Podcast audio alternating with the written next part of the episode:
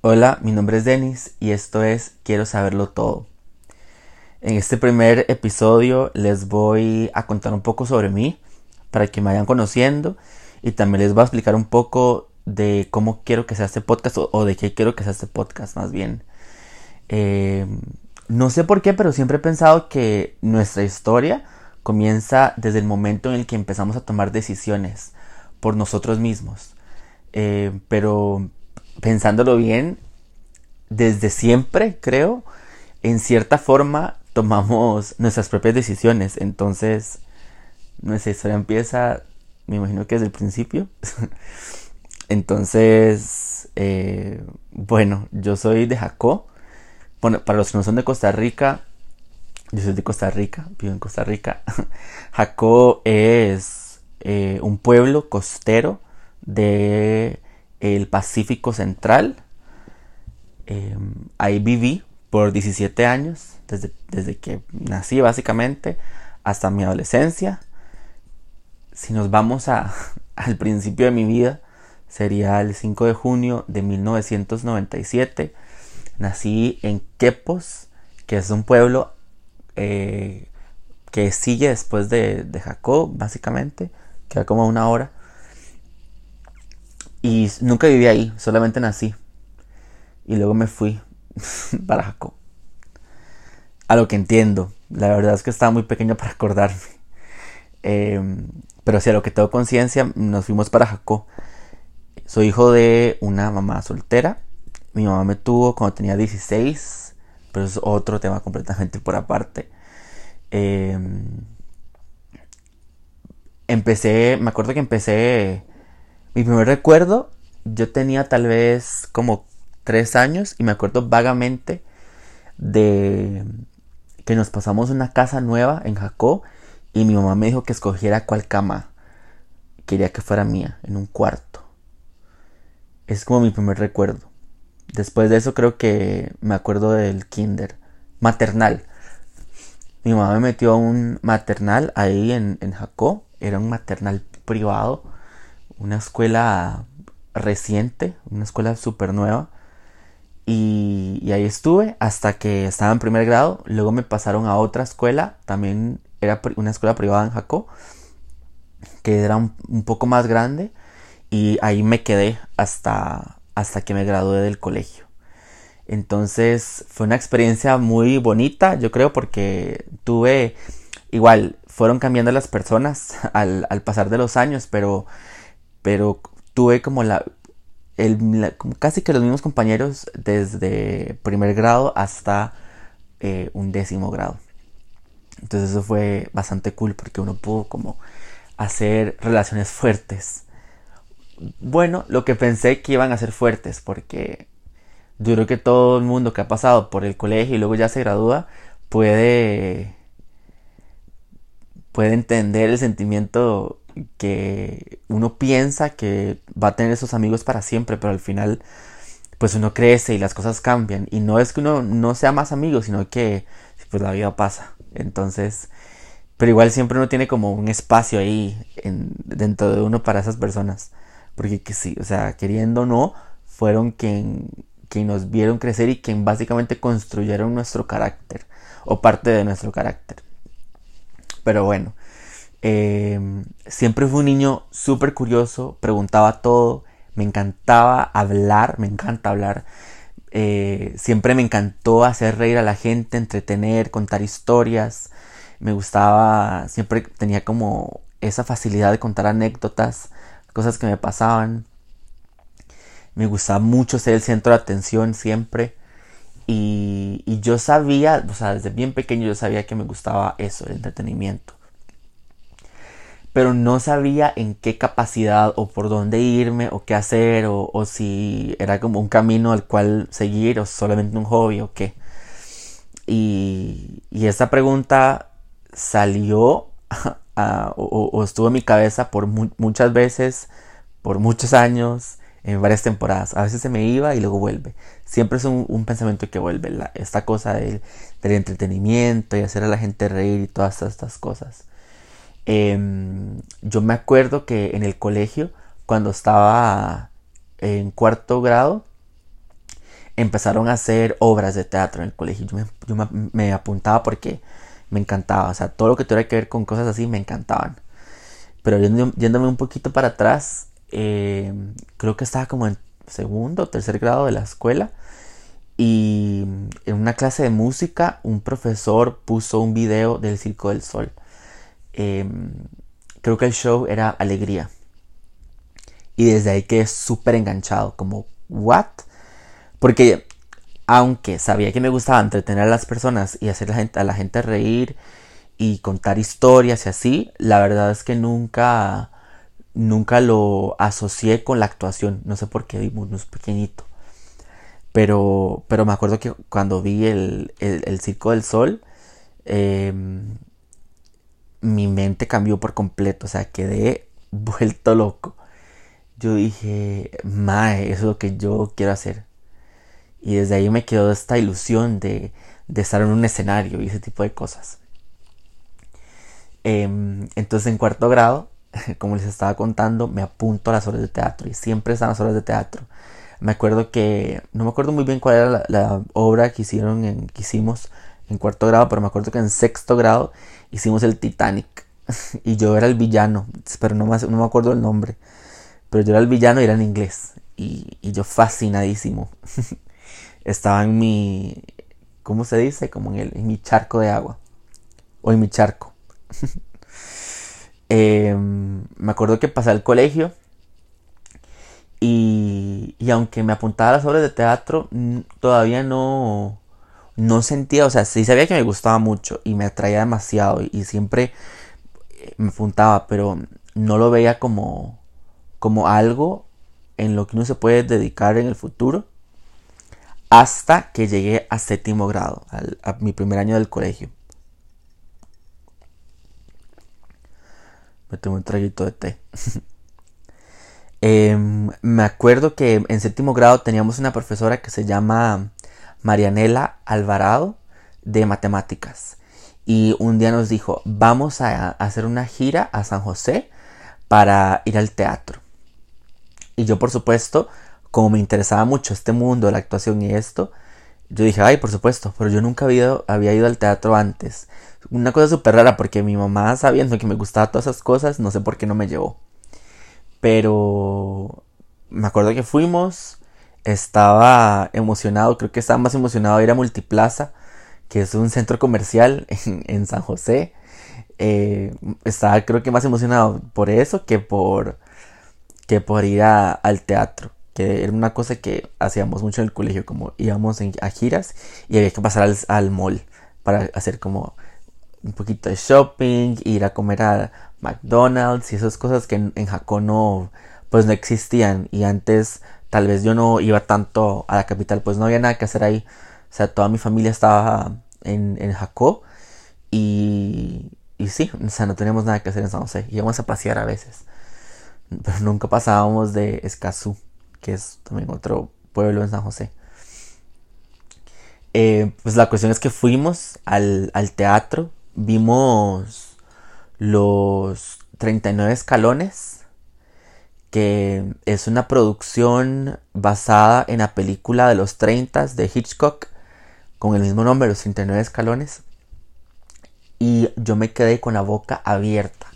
En el teatro, uno de los actores era Ricardo Jiménez, o es Ricardo Jiménez, que es el esposo de esta profesora de matemáticas que tenía en el momento.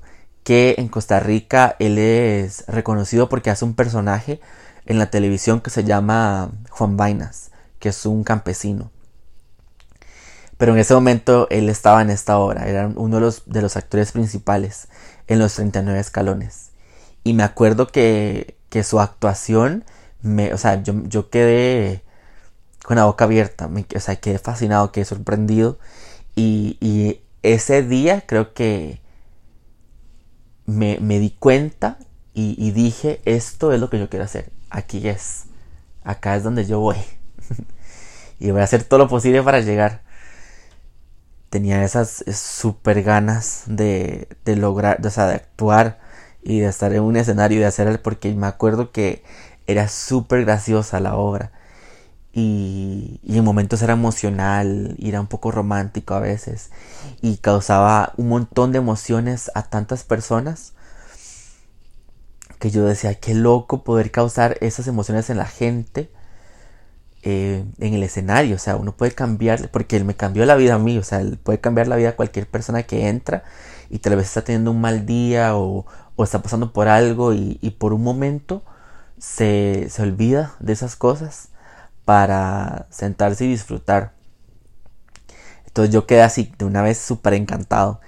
Fuimos otras veces más al teatro, al, al, triciclo con la profesora. Como el, como el esposo trabajaba ahí, entonces eh, siempre íbamos. Y era como mi cosa favorita para hacer. Cuando llegué a, octavo grado, me acuerdo que yo estaba completamente decidido. Y le dije a mamá, ma, voy a ser actor y voy a buscar audiciones porque, porque quiero ser actor y quiero buscar audiciones. Y mi mamá me dijo como, ok, está bien. eh, yo creo que no sabía lo lejos que iba a ir por, por poder conseguir a, cualquier cosa en un, en un teatro. La cosa es que me pongo a investigar en internet y en redes sociales y no encontraba nada. Y ahí me di cuenta de la primera cosa, que, que verga, la actuación acá en mi país es, es un poco difícil en el sentido de oportunidades, porque no, pues no habían del todo casi. No encontraba audiciones como castings. Pero igual siempre seguía buscando, seguía buscando, seguía buscando, pero no, no tuve éxito. Me acuerdo que una Navidad, cuando estaba en octavo grado, yo tenía 13 años. Eh, en esa Navidad, tenía 13 o 14. Como 13, sí, creo que eran 13 años que tenía. Eh, mi tío, mi tío Marco me dijo, Denis, vamos al teatro en Jacó. Y yo, ¿qué? ¿Hay un teatro en Jacó? Y me dice, sí, hay un teatro, hay una producción de un, de un musical navideño. Y yo dije, pues obvio que quiero ir. Entonces mi tío Marco me llevó y vimos esta obra de teatro que creo que se llama A Christmas Carol, que es de los fantasmas de la Navidad, del presente, el pasado y el futuro. Y yo dije, ¿what? Eso está acá en Jacob. Obvio que quiero ser parte. O sea, como, ¿por qué no soy parte de esto? ¿Por qué no me di cuenta? No salió mi research el teatro. Por yo nunca busqué en Jacob un teatro porque, pues, no sé, no me imaginé que, que existiera. Entonces, de una vez, apenas salí, me puse a buscar en Facebook y encontré la página del teatro de Jacob. Dios mío, les escribí de una vez y les dije, quiero saber cuándo son las próximas audiciones porque quiero ir. Y me acuerdo que la chica me puso que, pues que no había audiciones. Pero que muy pronto tal vez iba a ser algún tipo de compañía de teatro para, para diferentes producciones. Entonces que estuviera atento a la página de Facebook. Y yo estaba súper ilusionado. Y era una cosa, yo creo que era de todos los días que yo me fijaba en, en la página de Facebook del teatro de Jacob.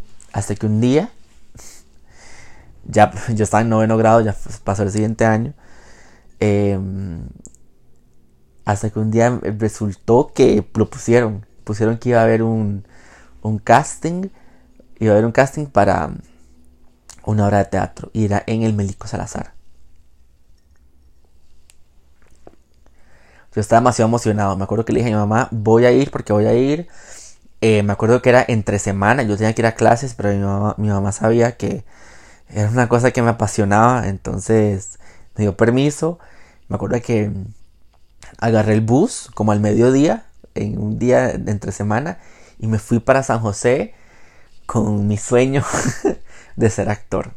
Fui, me acuerdo que había una fila, eh, fui con mi prima, Sofía me acompañó a, la audición me acuerdo que me dieron un texto para leer y leí al frente de, una cámara. Y no me fue tan bien. El texto era en inglés y en español y lo hice lo mejor que pude, pero la verdad es que no me sentí tan cómodo. Y pues es parte de audicionar. Y, y como lo sospeché, nunca me llamaron. yo estaba devastado cuando salí de ahí porque dije, sea, lo quería tanto, era en Jacob y, y, lo hice muy mal. O sea, me sentí que lo hice muy mal, estaba muy nervioso y lo hice muy mal. Pero bueno, pasaron unos meses y, vi, y veo que igual seguía yo todavía la página Facebook de, del Teatro de Jacob. Y después de unos meses em, veo un post de la, del, del, teatro que había un casting para una obra. Yo, ¿cómo? ¿Será la misma? Y sin leer mucho sobre el casting, porque era el siguiente día, me acuerdo. Sin leer mucho sobre el casting, dije, me apunto, voy. Entonces mando un correo diciendo que yo quería ir. Al siguiente día llego al teatro y estaba en el lobby del teatro esperando. Em, y me acuerdo que la gente estaba haciendo escalas con la voz, como escalas, escalas musicales. Y, estirando y así. Yo estaba como un poco intimidado por todo el mundo que estaba haciendo eso. Em, y yo no, yo estaba como tranquilito. Me acuerdo que me llamaron, me dijeron mi nombre. Y fui a donde la chica que estaba, que era la, chica del, registro. Y dije, sí, acá estoy. Eh, y me acuerdo que me pregunta. me dice, ¿qué, ¿qué va a cantar? Y yo, ¿perdón? Y me dice, sí, es la audición tiene que ser con una canción. Casi me da algo, porque yo no soy un cantante, nunca he cantado y nunca, o sea, por ahí no era. Como les dije desde antes, desde pequeñito me gustaba contar historias y hacer chistes y hacer a la gente reír, pero nunca canté, nunca. y, y fue, tuve pavor, porque yo dije, ¿cómo es posible? O sea, es una cosa que quiero demasiado y otro obstáculo. ¿Cómo que tengo que cantar? Y pues no quedo de otra.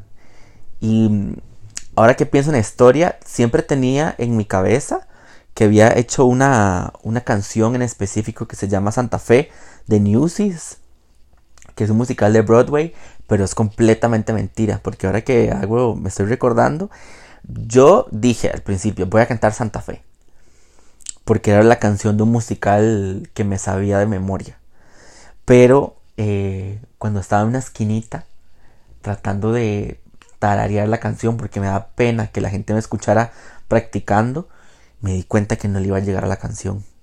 o sea, no, no le iba a llegar. O sea, no. y me acuerdo que en el momento, en esa época, eh, había salido una película. es un poco vergonzoso, pero no importa.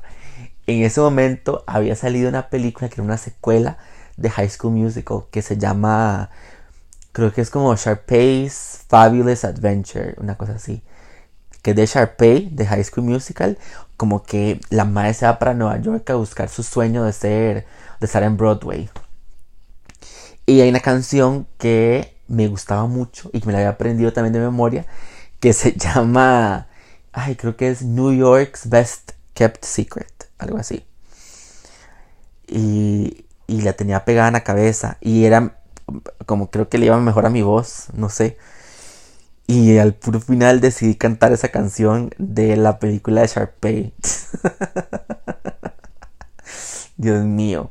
Me acuerdo que me monté en ese escenario, porque era en el escenario, la audición, el escenario del, del teatro. Y fue completamente en inglés. El director estaba ahí. En la primera audición, en Emilico Salazar. Que Emilico Salazar, para los que no saben, es un teatro grande en, San José, que está, como al frente de la catedral, en Avenida Segunda, creo que es.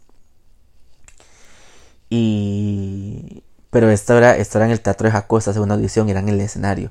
Tenía el foco en mi cara, que no podía ver mucho para el frente. Y ahí estaba sentados los directores, era un, el director y el codirector. Y eh, me acuerdo que el director, que se llama Darren Lee, me dijo, mire para arriba y cántele a mi hija, creo que era. O cántele, alguien más estaba arriba. Que era un teatro, es un, bueno, ya no está más el teatro de Jacob, pero era un teatro de dos pisos. Entonces me acuerdo que, que yo veía para arriba, pero no veía nadie porque la luz me tapaba, básicamente. Y, y yo dije, bueno, Denis, cante esta canción porque esta es la audición y es lo que usted quiere. Y debo confesarlo, casi me voy, porque pues yo no canto, pero yo dije, ya estoy acá y, lo voy a hacer. No, no hay tantas oportunidades, entonces no voy a echar a perder una porque me da miedo cantar. Entonces empecé a cantar y en todo el momento me estaba autosaboteando. Así se dice, pues, me está haciendo autosabotaje. Porque en mi cabeza yo pensaba, Denis, bájese de este escenario, bájese, bájese de aquí, porque usted está haciendo un ridículo. ¿Qué le pasa? Bájese, qué pena. Pero canté la canción, em, no me aplaudieron, hubo silencio que se hubiera podido escuchar una aguja que, se caía al piso con el silencio que había en el teatro. Y me dijeron, gracias, nosotros te llamamos, no llames. Y yo dije, ay, sí. Me acuerdo que me fui a cosechas, un lugar de batidos, y me pedí un, un ¿cómo se llama? Un frappuccino de ahí y frozen mocha. Ay, no me acuerdo, pero es buenísimo. Quienes han ido a cosechas creo que saben de lo que estoy hablando, que es el como un milkshake de café. Y me pedí eso y me fui en el bus para mi casa, completamente triste, con mi sueño roto, según yo. Yo dije, ya, se acabó mi carrera antes de que empezara. y me acuerdo que llegué a mi casa y estaba demasiado triste, me pegó fuertísimo. Porque dije, ¿cómo es posible que en mi primera audición me va mal y en la segunda, que era en Jacob, tuve que ir muy lejos, había que cantar? y también sentí que me había ido mal. Pero pues, ¿cómo es que dice esa canción de salsa? La vida te da sorpresas, sorpresas te da la vida. la cuestión es que me llaman, me llaman y me dicen, Denis Campos. Y yo, sí. Y era para decirme que, que había quedado en la obra. Ustedes no saben lo feliz que estaba. Mi, mi yo de 14. Eh, yo estaba en noveno grado. O sea, lo feliz que estaba, yo pegaba brincos en mi casa. Me acuerdo que estaba solo, no me acuerdo por qué, pero estaba solo, no había nadie. Entonces llamé a mi tía, llamé a mi mamá para contarles. Los ensayos comenzaban, creo que en la siguiente semana o algo así. Me acuerdo que primero estuve un buen tiempo ensayando con un profesor de voz un poco de shade. Pero bueno, era lo mejor porque no, yo no era el mejor cantante. Entonces estuve con, este profesor, estuvimos porque había otras personas más. Eh, y era solamente puro, puro como, dice, como, clases de canto antes de ensayar todo lo demás. Y me acuerdo que no disfruté esa primera parte porque como yo no sé cantar y nunca había llevado un entrenamiento, me acuerdo que el profesor le saqué caras verdes. que es un dicho que a los que no saben qué significa ese dicho. Yo creo que todos tienen que saber, pero es cuando uno estresa a, alguien demasiado. Porque yo le decía, no puedo, no puedo. Y él me decía, pero diga do. Y me apuntaba con la mano, es aquí arriba, no aquí. Y bajaba la mano un poquito más.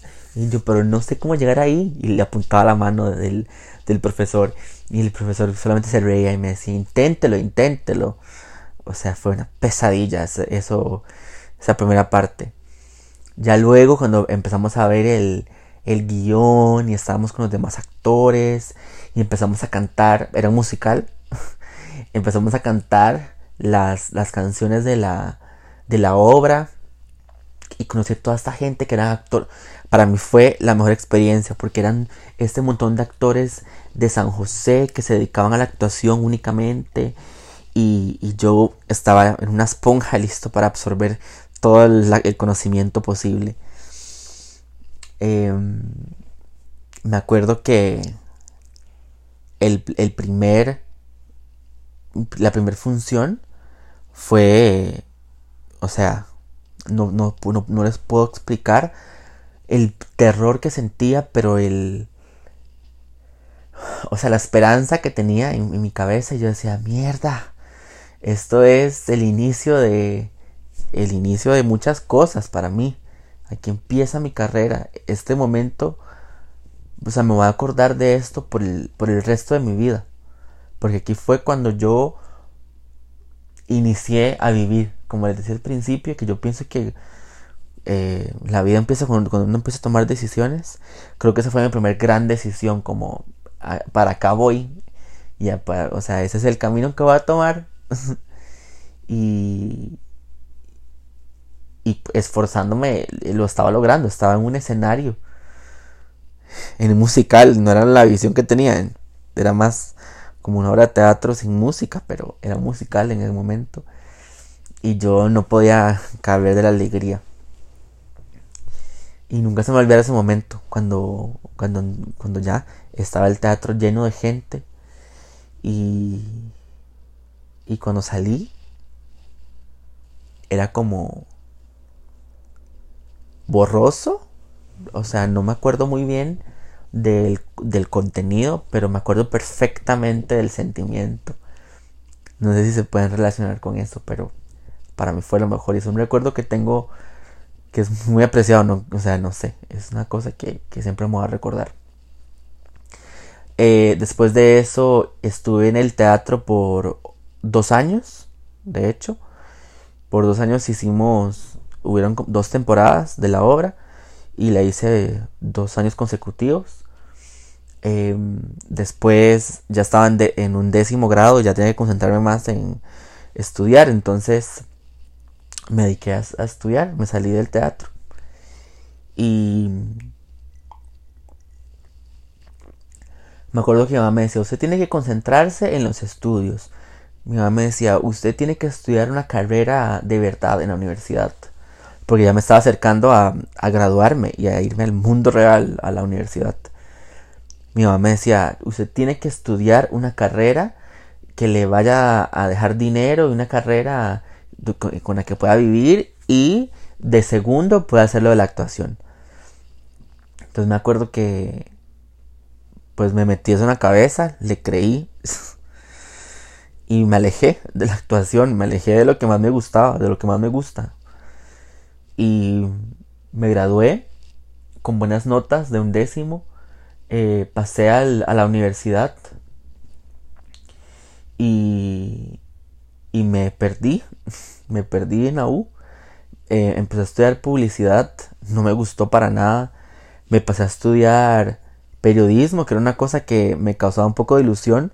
Y para ser bien honestos, eh, la, o sea, la razón por la que me interesaba estudiar periodismo era porque yo había visto Smallville y Clark y Lois eran periodistas.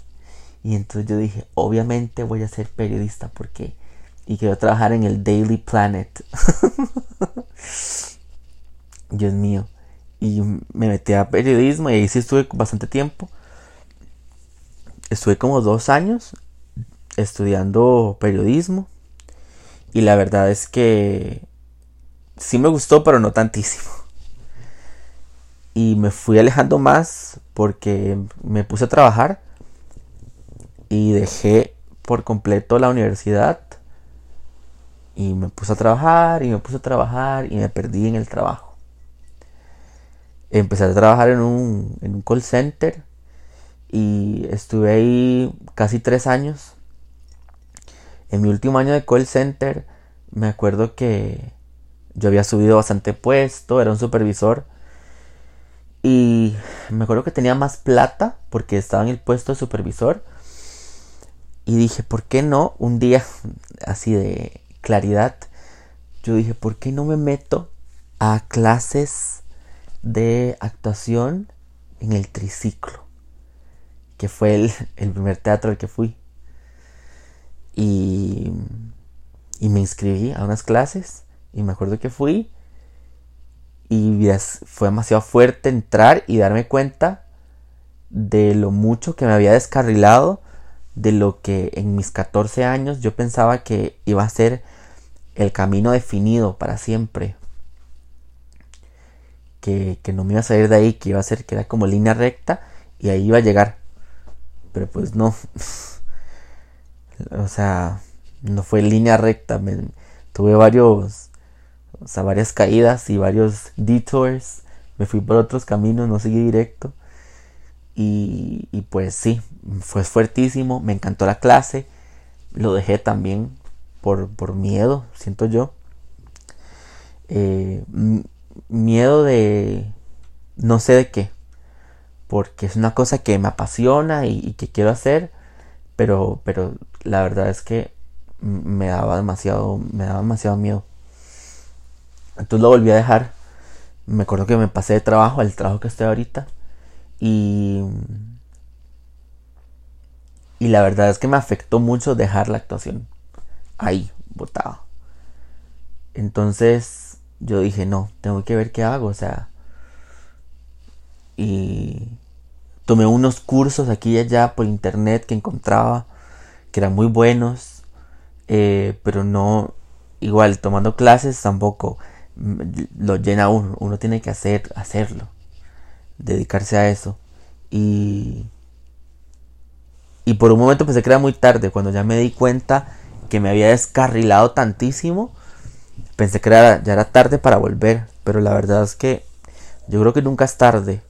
Y yo tengo 23 años. No soy como tan viejo como para decir, bueno, voy a empezar desde cero. Y entonces en eso es lo que me quiero enfocar de ahora en adelante. Eh, me propuse a hacer cosas que me daban miedo, como esto, el podcast, que es una idea que tenía desde hace rato, pero no lo hacía solo porque por miedo y por inseguridades.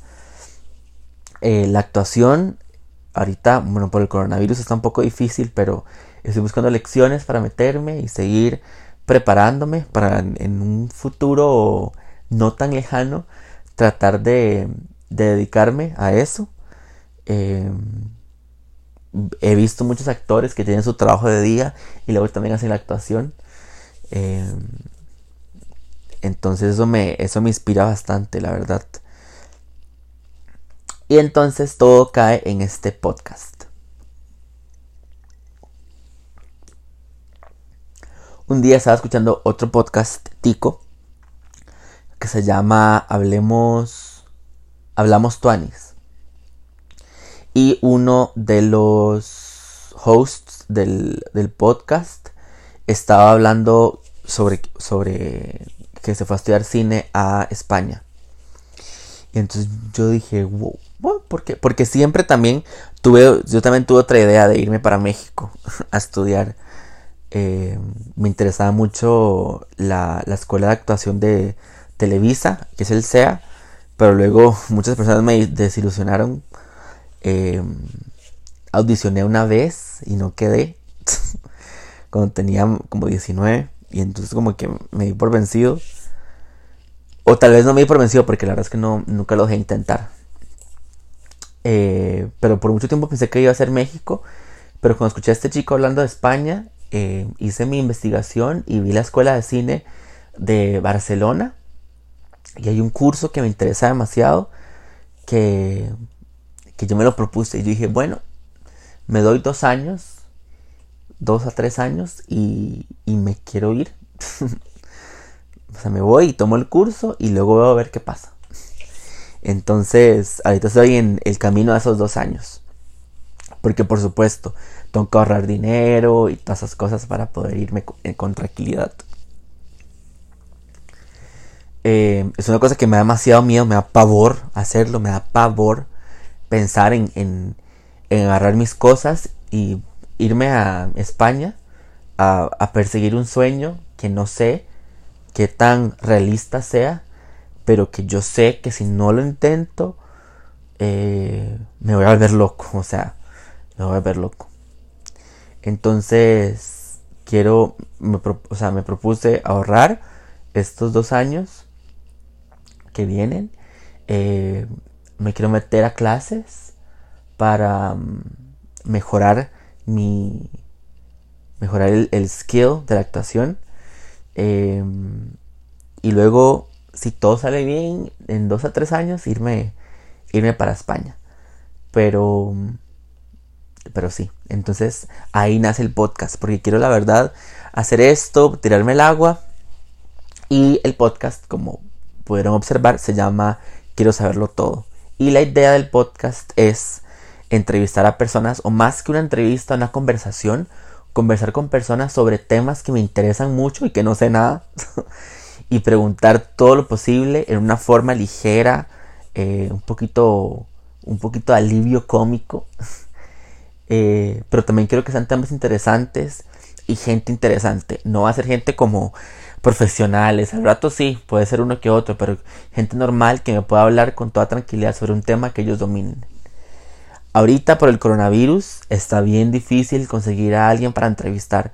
Entonces me va a tocar a mí hacer los primeros capítulos, los, primeros episodios del podcast solo. Pero a como se vaya aliviando la situación del coronavirus, espero poder encontrar gente para entrevistar y hablar sobre distintos temas.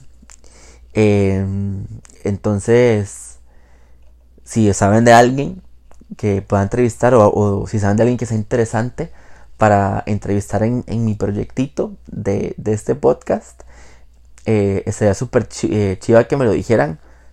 Chiva, para los que no son de Costa Rica, eh, es como cool. Digo esto para los que no son de Costa Rica porque omití un dato. Yo al principio de, año eh, tuve otro podcast con mi amiga slash roommate eh, que se llamaba Dándolo Todo. y de hecho tuvimos bastante público. Fue sorprendente, la verdad, porque no pensé que tanta gente nos iba a escuchar. Pero eh, llegué a la realización de que yo tenía que hacer el proyecto yo solo para salirme de mi zona de confort y em, tener un poquito más de control y llevarlo a donde yo quiero. Entonces el podcast de antes ya lo, lo cerré y, pues todo bien. Pero cuando estaba haciendo el podcast anteriormente, estaba viendo los, los stats de, de Spotify y salía gente de Irlanda, de Estados Unidos, salía un montón de gente. De hecho, la, la mayoría de la audiencia era sorprendentemente Estados Unidos.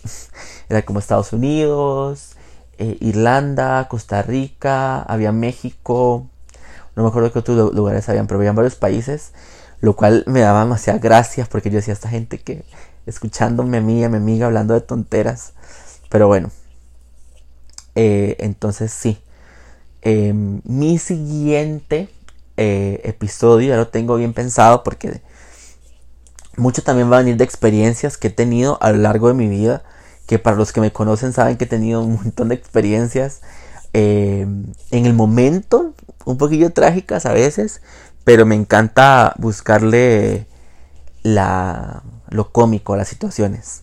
Siento que es la mejor cosa que uno puede hacer para que si una situación fue trágica o dura, no tenga tanto control sobre nosotros, sino aprendemos a reírnos de eso.